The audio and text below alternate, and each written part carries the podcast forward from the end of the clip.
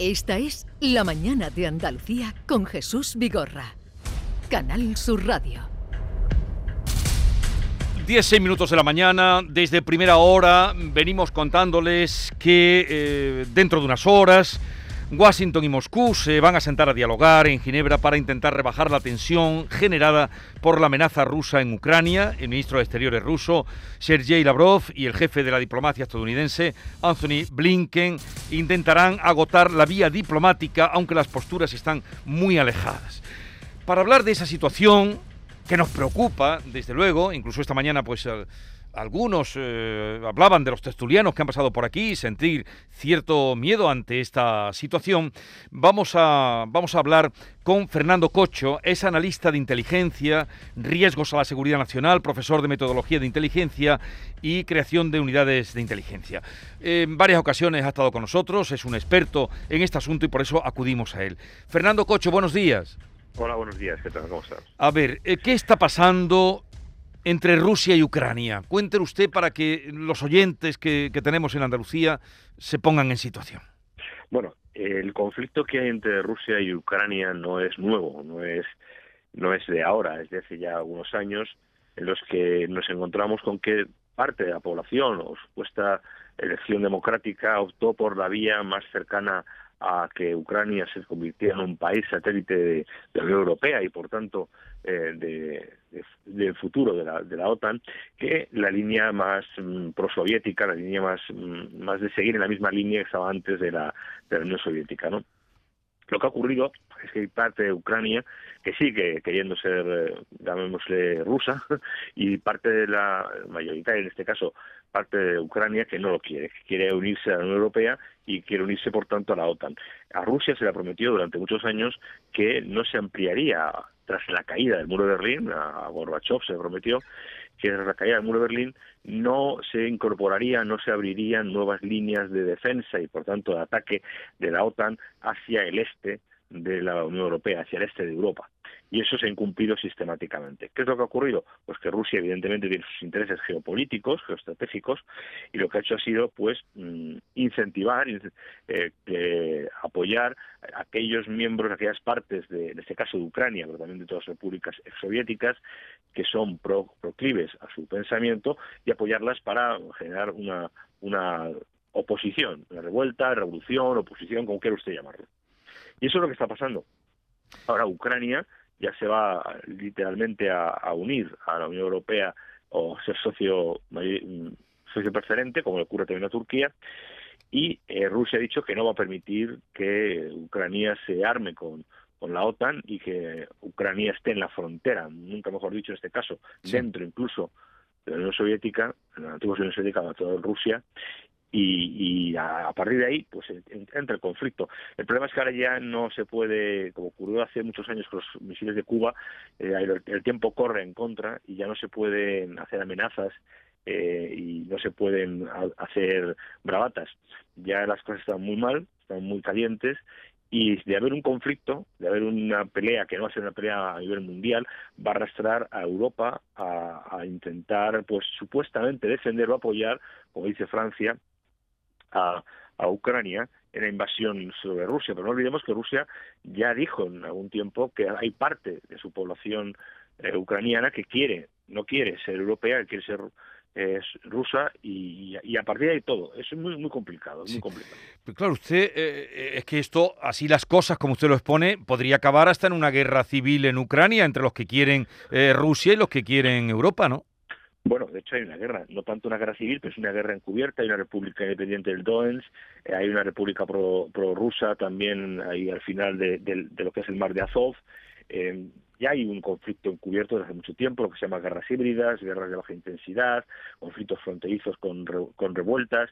Ya hay guerra. Hay guerra no solo desde el punto de vista militar, sino también económica, de influencia. Alemania se ha puesto de perfil, como dicen algunas veces, pues porque eh, toda la energía, todo el, factor energético del gas ruso, lo que calienta a media Europa, pues eh, proviene, proviene de Bielorrusia, que es aliado de Rusia, evidentemente. Y no olvidemos que esto ya viene de antiguo, también por el problema con Polonia, con el conflicto de las, de los, eh, eh, llamémosle, de los no, de los disidentes bielorrusos, ¿vale? Que Rusia estaba también, también machacando y la Unión Europea hizo unas sanciones contra Bielorrusia y el gas se cortó. Hay, hay son posturas muy complicadas, porque la Unión Europea no es una, una Unión Europea eh, unida. La OTAN no está unida. La OTAN un 60% pertenece a Estados Unidos. Y por un lado está Francia, que dice que hay que defender el derecho de la autodeterminación de Ucrania, y por otro lado está Alemania, que dice, bueno, cuidado que Rusia nos puede crear muchos problemas. Al final, en esto, los intereses que están moviéndose son intereses geopolíticos, geoestratégicos, más de Rusia y Estados Unidos que de la Unión Europea o, de Francia o de, Alemania. O sea que Europa es el, campo de juego o campo de batalla y, y el campo de batalla puede quedar hecho unos zorros cuando se están peleando Estados Unidos y Rusia. Así es, así es literalmente. Y además, como siempre pues suele ocurrir, nosotros como, como gallardos que somos, pues hemos dicho que ponemos nuestro ejército ya como fieles aliados de la OTAN, pero cuidado, que Rusia no es la antigua Unión Soviética, pero Rusia tampoco es un enemigo menor. Eh, no creo que haya una escalada militar a gran, a gran escala, no, no lo creo, no lo espero, no lo deseo, pero sí lo que evidentemente puede haber es un conflicto inherente.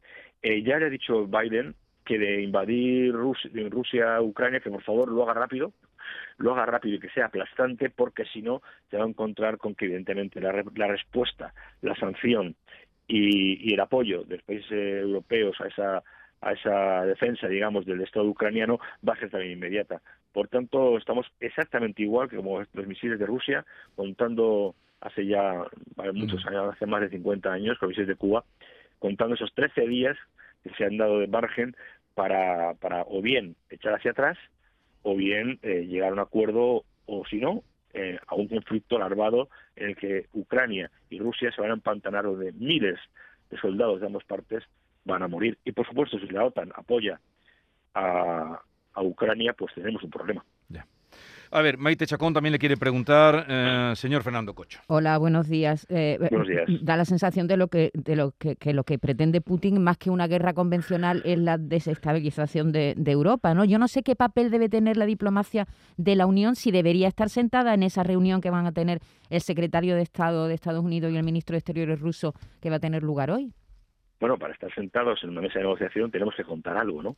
Tenemos que ser importantes para algo o contar que alguien cuente con nosotros. Y evidentemente en esta en este conflicto, larvado o no, eh, la Unión Europea no cuenta absolutamente nada.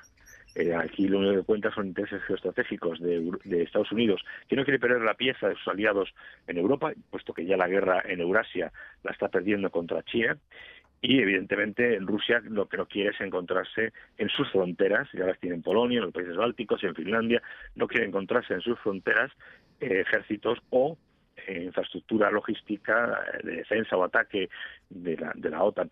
Evidentemente Rusia tiene no el interés de, de desestabilizar Europa, sino el interés de proteger sus intereses estratégicos y si eso implica este, estabilizar Europa o eso implica invadir Ucrania o eso implica intervenir o interferir desde el punto de vista de guerra cibernética a otros países, pues eso es lo que hará. Pero vamos, para estar en una mesa de negociación tenemos que contar algo y aquí no contamos nada. A ver, y en esta situación que usted nos está describiendo, ¿qué pinta España? ¿Qué pinta España ofreciendo eh, no sé qué número de caza bombarderos y enviando los dos buques, un, eh, la fragata em, que, que, envía, eh, fragata, y otro que es un, no sé qué tipo de, de, embarcación es, de qué buque es, pero es de guerra, vamos.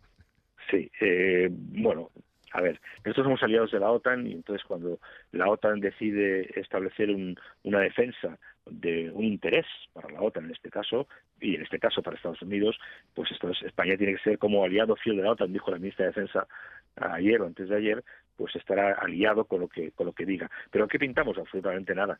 Eh, son intereses estratégicos de otros países, incluso si me apura, son intereses estratégicos más de Alemania, con frontera con Polonia, o de Francia, que pretende encabezar una vez salida el Reino Unido de con el Brexit de Europa pues encabezar lo que sería una reconstrucción europea con un ejército europeo común, más esos intereses de intereses de España. Eh, España no pasó de ser nunca una media potencia a ser una potencia media. Eh, ahora, ¿qué está pintando? Pues nada, decir, mm, ponerse una medalla de estoy con Estados Unidos y, nada más. Con Estados Unidos, evidentemente, nos ha dejado colgados en el caso de Marruecos, en el caso de, otros tipos de, intereses españoles en Iberoamérica, o incluso, por qué decirlo, ya en su momento Trump pues le dijo a, la Unión Europea que oponían más dinero en los ejércitos para eh, refundar la OTAN o que sencillamente se marchaba fue una bravata de, Trump, pero que dejó muy claro que evidentemente la OTAN es Estados Unidos, Estados Unidos es la OTAN y la OTAN ahora lo que diga Estados Unidos. Entonces, ¿España qué pinta? Absolutamente nada.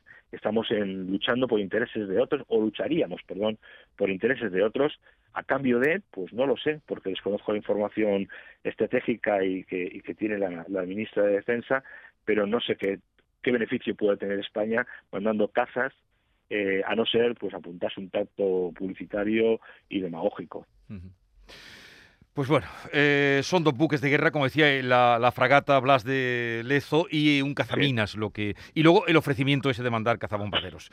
Pues mm, bueno, estaremos en contacto a ver hasta dónde llega Putin, eh, pero claro, asombra esa, esas fotografías que hemos visto aéreas, que 100.000 ah, soldados, claro. Eh, acercándose a la frontera. ¿Por qué están ahí esos tanques? Y, tendrá el apoyo popular? ¿Tiene Putin el apoyo popular para...? Sí. Putin tiene el apoyo popular de un 95% de su población, pero es que también tiene el apoyo de ciertos, llamémosle así, para entendernos, por favor, eh, independentistas o revolucionarios, en este caso de Ucrania, que sí que, quieren ser, que son prorrusos, son de habla rusa, y que quieren pertenecer a, digamos, la órbita de los países rusos como otras repúblicas exsoviéticas. Entonces, mm, eh, Rusia no es lo que era la Unión Soviética, pero Rusia puede crear muchísimos problemas. Eh, la guerra no se va a hacer solo como guerra, ya lleva mucho tiempo, pero no se hace como guerra tradicional, sino como guerra cibernética, guerra encubierta, guerra eh, híbrida que se llama, asimétrica, incentivando revoluciones. Yo creo que realmente de llegar a algún conflicto, llegar hasta donde sus aliados, llamémosle así, prorrusos tienen, que son a la altura de Donetsk, el sur del Donbass, eh, Maripol, Meritopol, que es lo que es el río Dnieper, eh, hacia, hacia la izquierda se llama europea, hacia la derecha se llama prorrusa. Eh, es una bravata, es una bravata, pero ya lleva mucho tiempo el, el oso ruso, que le llaman, lleva mucho tiempo recibiendo pequeños golpes hmm. eh, a sus intereses y ahora ha dicho que hasta aquí y ahora no se puede echar marcha atrás. Ya. Porque, porque su población ha dicho que, bueno, pues evidentemente, si tanto dices que nos están perjudicando, pues defiéndenos como líder que eres de nuestra nación. En fin, complicado. Eh, complicado. Porque hacer todo esto para, como decía el adagio latino, si vis pacem para velum, hacer todo esto para conseguir la paz, mm, ¿sí o no? Eh, es que, a ver, eh, Putin lo que dice, eh, y en cierta parte tiene razón, lo que no significa que ni mucho menos sea una persona honorable, ni sea una persona democrática, ni sea una persona a tener en cuenta desde el punto de vista de los derechos humanos. ¿no? Lo que Putin dice es que desde la época de Gorbachev ya se le prometió, se les prometió que eh, la OTAN no crecería hacia el este. Y eso sí, eso sí es objetivamente que se ha incumplido.